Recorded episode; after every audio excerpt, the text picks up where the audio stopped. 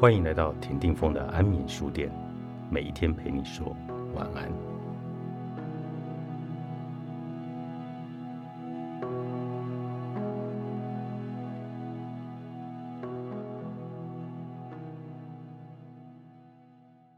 还记得当年准备辅导咨询研究所时，补习班老师跟我们提到，童话角色越是能够让你认同的，那角色的心思和性格就会跟你很一致。接着，老师补了一句：“我绝对不会告诉你们我最喜欢的童话故事是什么。如果你们知道了，我所有的秘密就不保了。”对这句话我印象深刻，因为我心里也有很喜欢的童话角色。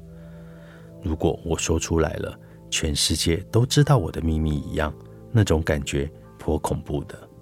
但是真得仔细一想，你会发现，你对故事角色里的认同，经常会在有意识、无意识的情况里影响你。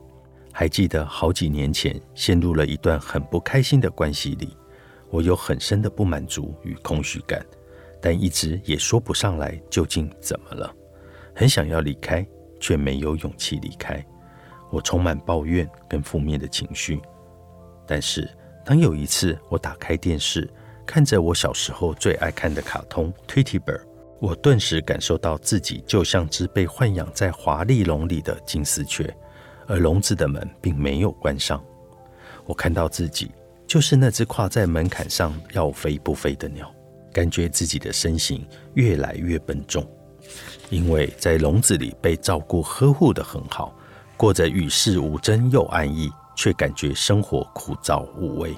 同时害怕外面各种挑战，又希望待在笼子里被保护，不断在心里冲突着。在这个隐喻的状态里，我印象中也维持了半年。事隔多年后，我再回忆起当时的自己，更看懂当时内心的恐惧和无助，而更多的。是对自己的不信任。后来，我还是飞出鸟笼里了，带着极高的恐惧与不安。因为当我看向未来，我更深刻的体会到，我不愿意被当个豢养的金丝雀。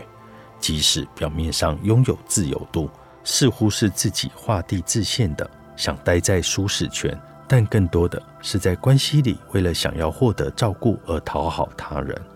在爱情里。我失去了自主能力，强化依赖与无助，也是让我在爱里变得越来越索然无味。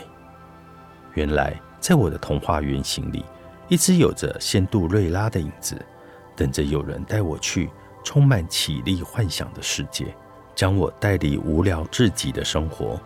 所以，我对生命被动等待，等待着有人加入后丰富我的生命，同时。也在爱里被动等待，等着伴侣带我去更有趣的世界。一个女人的成长，常常是从背弃童话开始的，而一个女人的成功，则是创造了属于她自己的童话。原来我忘了，我才是一直握有主宰生活的权利和自由的人。我也一直可以有能力带自己来奔向绮丽的世界。当我真正从童话故事的制约中苏醒过来，不再是等待的公主，或更真切的来说，是无助的孤儿角色时，我也一路从奋战人生的战士，逐渐走到了可以开创与喜爱创造的魔术师，来不断的整合自己。这一路的探索和觉醒并不容易，但一步步达成的滋味却很令人振奋和满意。就如同鸡蛋从外打破是食物，从内在打破是生命。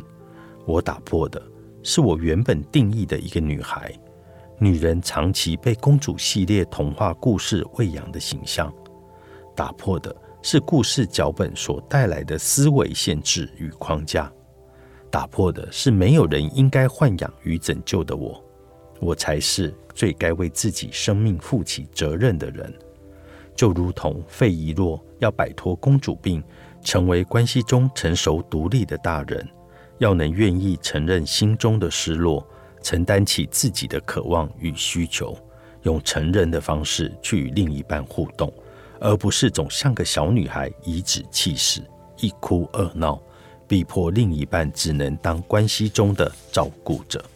可惜的是，许多的童话故事里，往往是女性落难，男性拯救，而不见男性遇难，女性骁勇善战的角色平衡，来成就一个女性拥有力量，也有强大的胸怀与背膀去支持男性的状态。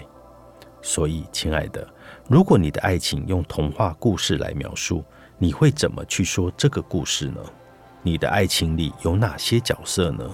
他们分别所代表的意涵或象征的意义，你又是故事里的哪个角色？静下来，为自己想一想。也许透过童话故事，窥探了你爱情的全貌，也揭露了你隐藏自身的黑暗面。在看见后，也许你就不用等待他人来拯救你的黑暗，而是自己有能力拥抱心中的黑暗了。你都跟白雪公主、睡美人或灰姑娘一样在等待吗？等待有人来带你离开原本的世界吗？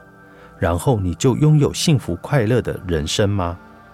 希望你们可以在童话世界中自我探索，化解开你生命重复不断的模式，也理解自身的角色与依附失落后，能从内打破角色的框架，来为自己成长。爱无能。为什么我们想爱却无法好好爱？作者吴佩莹，采石文化出版。